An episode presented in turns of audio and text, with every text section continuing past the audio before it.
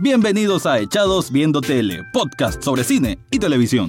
En el siguiente espacio podés relajarte y escuchar comentarios y análisis de tus series y películas favoritas. Echados Viendo Tele, en donde el ocio es, nuestra, musa. Bienvenidos a un nuevo episodio de Echados Viendo Tele. Te habla Rafael Echado y en el episodio de este podcast terminamos, terminamos, terminamos, aunque suene bastante extraño, pero sí, se llegó al final de Game of Thrones, esta serie que por la última, bueno, esta década es simplemente lo más importante que hay en la televisión, va a quedar en la historia como de las grandes producciones que jamás se han visto, que es recomendada para cualquier seriéfilo, para cualquier cinéfilo, simplemente marca un legado que es innegable y que va a trascender a muchísimas generaciones.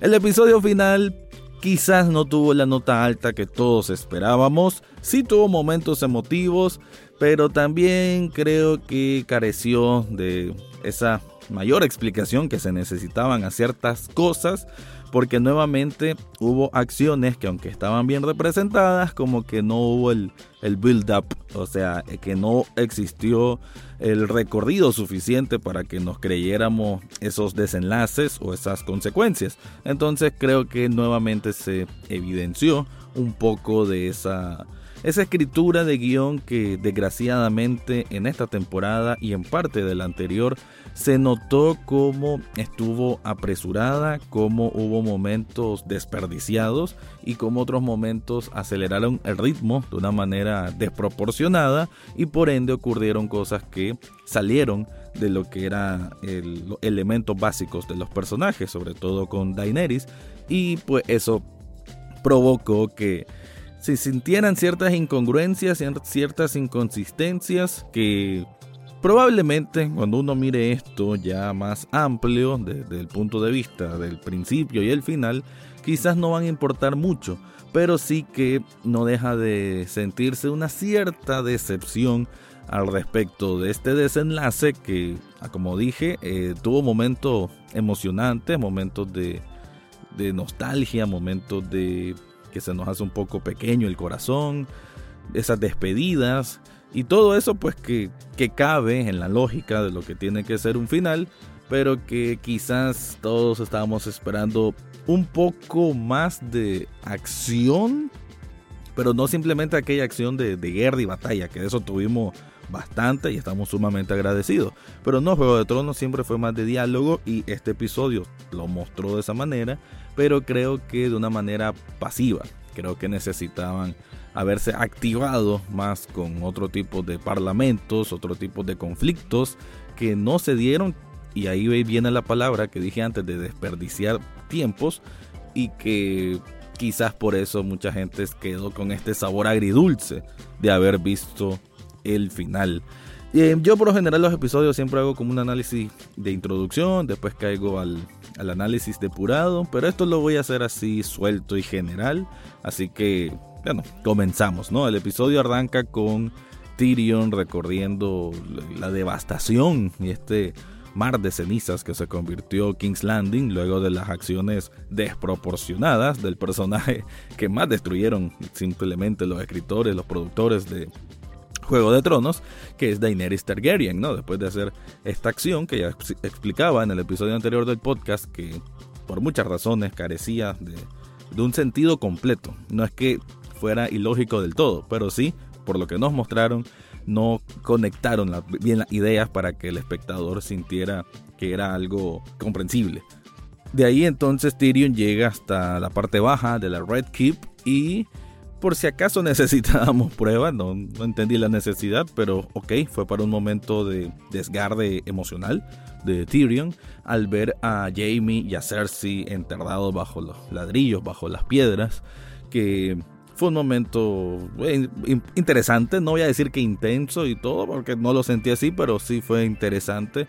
Creo que la relación de los Lannister es una de las más curiosas y las más eh, mórbidas que tuvo toda esta saga de Juego de Tronos, la verdad que sí. Y creo yo que el mensaje que nos deja es que Tyrion al final, eh, Jamie siempre le expresó pues que le tenía mucho cariño y respeto porque fue el único que no lo trató como un monstruo cuando era pequeño. Pero si recordemos hacia atrás, yo que estuve viendo algunos episodios anteriores con estos maratón que estuvo pasando HBO, creo que a veces se nota de que Tyrion tenía una relación de amor-odio con su hermana Cersei. Y, al final de cuentas creo yo de que pesó lo de la sangre. Y él, aunque sabía que esta era una mujer malvada, déspota y lo demás, creo que en realidad nunca le deseó así como su muerte. Entonces, al verlos, literal, los dos cadáveres, le impactó mucho y eso es lo que nos transmitió este personaje en esa escena. Luego trasciende a Jon Snow sintiéndose como siempre, confundido, que eso es lo que pasó haciendo en las últimas dos temporadas, eh, confundido y como apenado, como, no sé, como conteniendo algo. Em, en cuanto a mira a Grey Worm que está ejecutando a soldados Lannister rendidos, ¿no? Y lo, lo enfrenta cara a cara, pero no llega a más. Luego, pues, la escena más espectacular que tuvo el episodio sin duda fue lo de Daenerys marchando hacia una parte alta de unas gradas y tiene todos los soldados, los Unsullied y los Dothraki. Y en la escena, que es una toma espectacular, se miran las alas de Drogon detrás de Daenerys como si fueran sus propias alas, como si fuese un demonio. La verdad es que fue, fue increíble. Eso es poesía visual, sinceramente.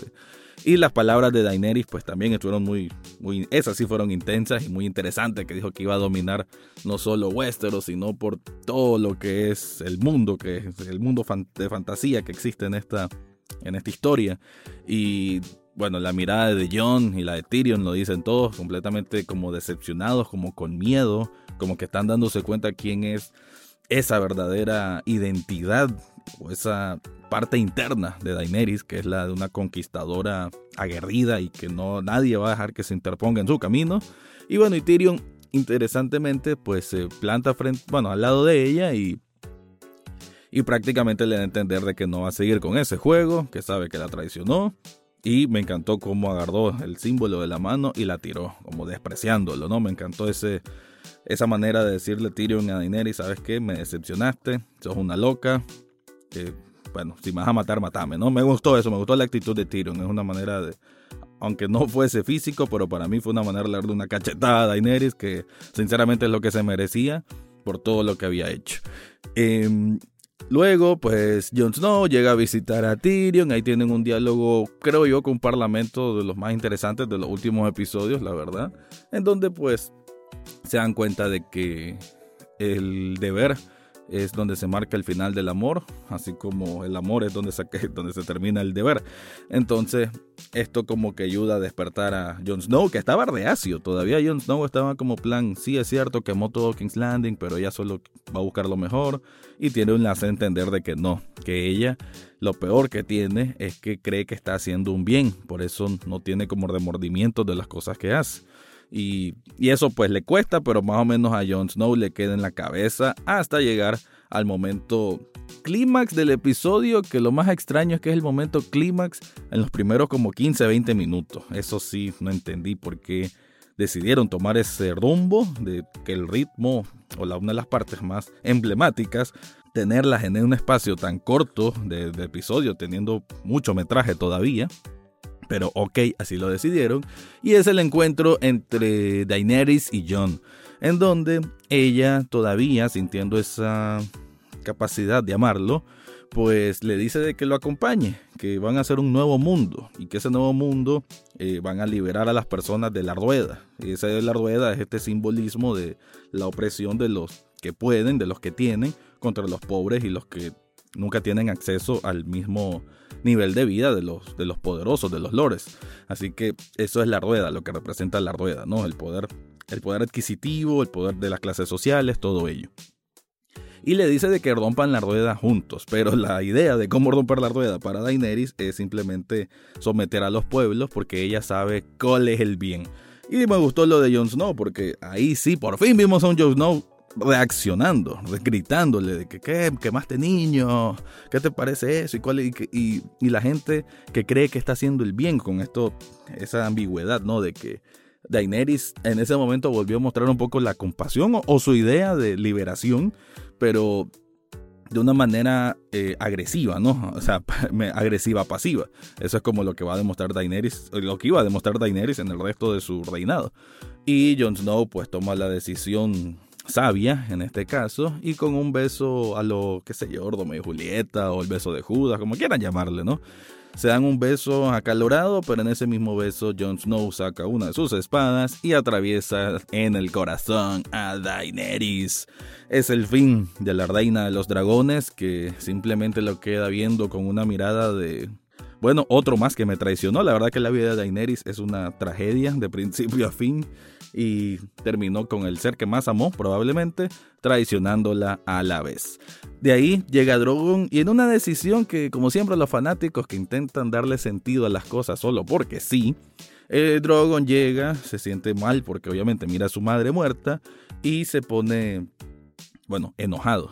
Y lo que hace, en vez de quemar a Jon Snow, que es el único probable que la haya matado, es lo que hace es quemar el trono, ¿no? Un simbolismo de que Drogon solo está diciendo, bueno, si mi madre no va a tener el trono, nadie lo va a tener, o bien un simbolismo de que quien realmente mató a su madre fue el trono porque esa era la ambición de ella que la llevó eventualmente a su muerte. Como quieran interpretarlo, que el dragón pensara eso, una bestia, es un poco ridículo porque en la serie jamás lo explicaron, no me importa si en los libros es así, hay que concentrarse en la serie y no siempre los simbolismos son para que solo porque sean bonitos tienen explicación. Lo mismo que pasó con el caballo blanco de Aria al final del episodio anterior. Simplemente escenas bonitas que no tienen contexto por favor, esto no es una obra de arte contemporáneo contemplativo, no una cuestión de coherencia y que la trama tiene que trabajar bajo una coherencia. Y quien piense lo contrario, pues simplemente, hermano o hermana, estás mal.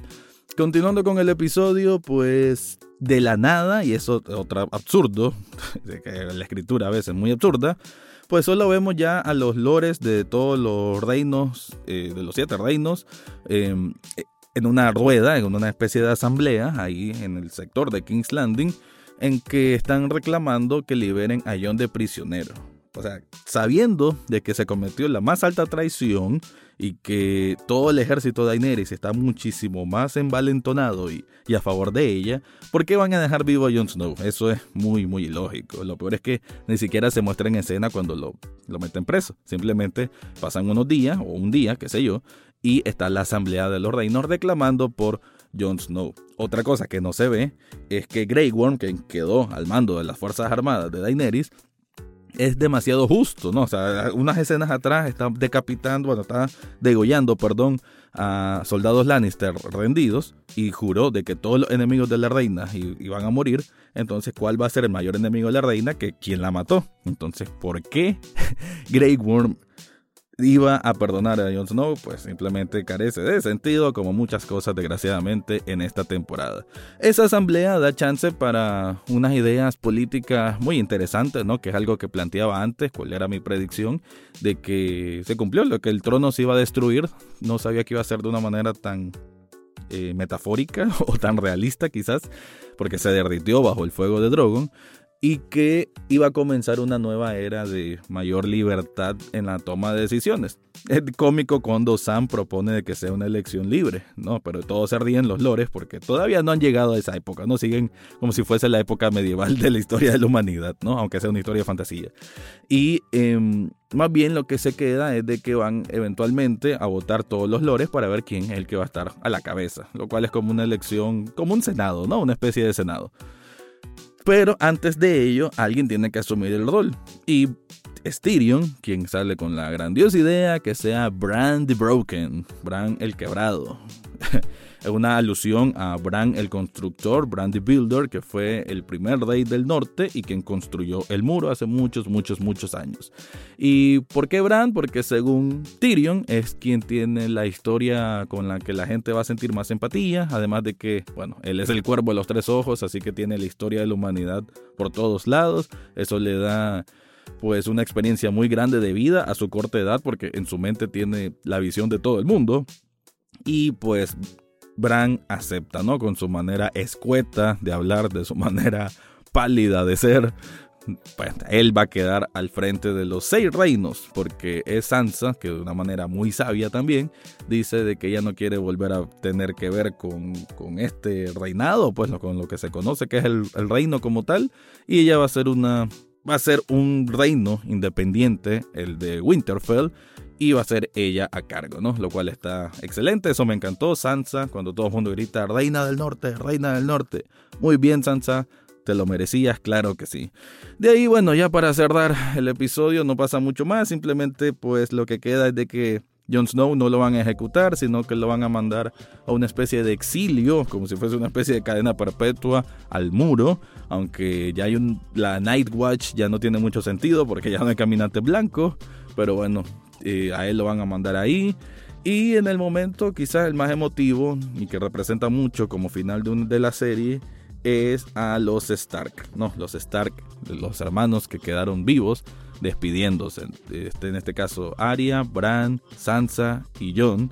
Cada, bueno, Jon el que se va despidiendo de ellas. De Sansa pues le desea lo mejor.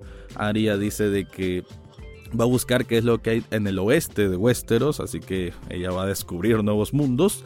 Y en el caso pues de Bran que queda como el rey, ¿no? Increíblemente, el, menos esperado queda en el trono, aunque ya no va a ser un trono, ¿no? Un trono un poquito más compartido para una nueva era un poco más participativa.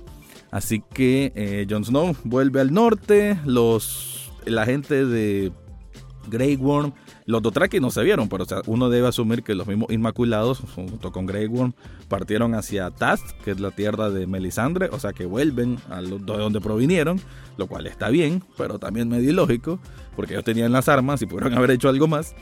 Y en fin, em, Sansa, como dije, queda reina del norte, Arya se va para allá. Eh, John vuelve al norte donde los salvajes lo esperan y como que sienten que es su gente bonito que por fin dieron un espacio para que John acariciara a Ghost. Eso era lo que esperábamos mucho. Medio compuso el episodio eso. Y ya está. Eso es prácticamente lo que ocurrió. Un final pues bastante conveniente para muchos personajes. Yo esperaba que iba a haber más tragedia. La verdad me decepciona que perdonaran la vida de tantos. Porque bien Tyrion y Jon Snow morían y nadie se iba a estar quejando de ello. De hecho hubiese sido un poco más impactante. Ah, pero ok, estos guionistas fueron tembeleque, fueron temerosos y se fueron por la, creo que la vía más fácil, lo cual también es decepcionante que se fuesen por la vía más fácil. Y un detalle que quería comentar es de que en dos ocasiones en esta temporada hubo momentos en que estaban los cuatro hermanos sobrevivientes Stark y no se tomaron ni siquiera la molestia, porque los guionistas son tan malos, de que hubieran dicho en un momento, pobre Rickon, hagamos un reconocimiento. Ahí cuando estaban en esta escena final, que estaban viendo hacia el mar, bien podían ver, haber visto todos hacia el horizonte, mientras decían alguna, qué sé yo, algo por Rickon, que era el hermano menor, el que murió, y que no lo mencionaran, pues, la verdad es que desgraciadamente esta serie dejó de ser lo que era de hace como 7, 8 episodios, así que, pues nada, solo para manera de conclusión decir de que esta serie quiero decir realmente de que esta serie fue una razón por la que tengo oportunidad ahora de hacer este podcast. No existiría este podcast si no fuese por Juego de Tronos. Así comenzó y mando saludo a Juan Monte, ¿verdad? Que fue con quien comencé este proyecto. Y él me recomendaba Juego de Tronos. Y en ese tiempo yo era, no, The Walking Dead es ¿y ¿para qué voy a estar viendo otra serie? muy, muy ingenuo y que bueno, esto me despertó el, aspecto más crítico de mí, de dar mis propias críticas y creo que tengo que agradecer en ese sentido a Juego de Tronos como fue un despertar para mí como cinéfilo, como seriéfilo y gracias a ello es que he ido logrando mis propias metas. Así que Juego de Tronos me queda para siempre como un legado de mucho, mucho aprendizaje y a continuación, ya solo para terminar, quiero dedicar un poema que ya lo había mencionado en el programa de radio que tengo en la Rock FM 105.5 todos los jueves a las 10 y media de la mañana, pero ahora le hice una pequeña modificación. Así que con esto me despido, soy Rafael Echado y ya saben, viene el poema a continuación y luego ya la próxima semana tendremos nuevos temas más allá de Juego de Tronos. En una canción de hielo y fuego se forjó una historia épica. con misticismo y reinos luchando en una misma era. Y ahora que el final llegó con una nota promedia, es innegable que el legado quedará en la memoria eterna. Agradezco las emociones incentivadas en tantos años, desde dragones, batallas hasta caminantes blancos. Daenerys, Jon, Tyrion y otros personajes legendarios que guardo por siempre en la ficción como lo más sagrado. Lecciones de valor, valentía y honor nos han enseñado, así como el crudo sabor de la pérdida de un ser amado. La epopeya Juego de Tronos se va para siempre de nuestro lado, pero estoy seguro, escucha, que no habrá sido en vano. Y eso fue todo por hoy en Echados Viendo Tele. Pueden seguirnos en redes sociales como en Facebook, Twitter e Instagram. Suscríbanse a través de cualquier plataforma donde escuchen podcast, entre ellas Spotify, Google Podcast, Apple Podcast, eBooks, Spreaker y muchas más. Asimismo, pueden escuchar los episodios cada jueves en www.ruidaje.com. Gracias por su atención y será hasta, la, próxima, semana.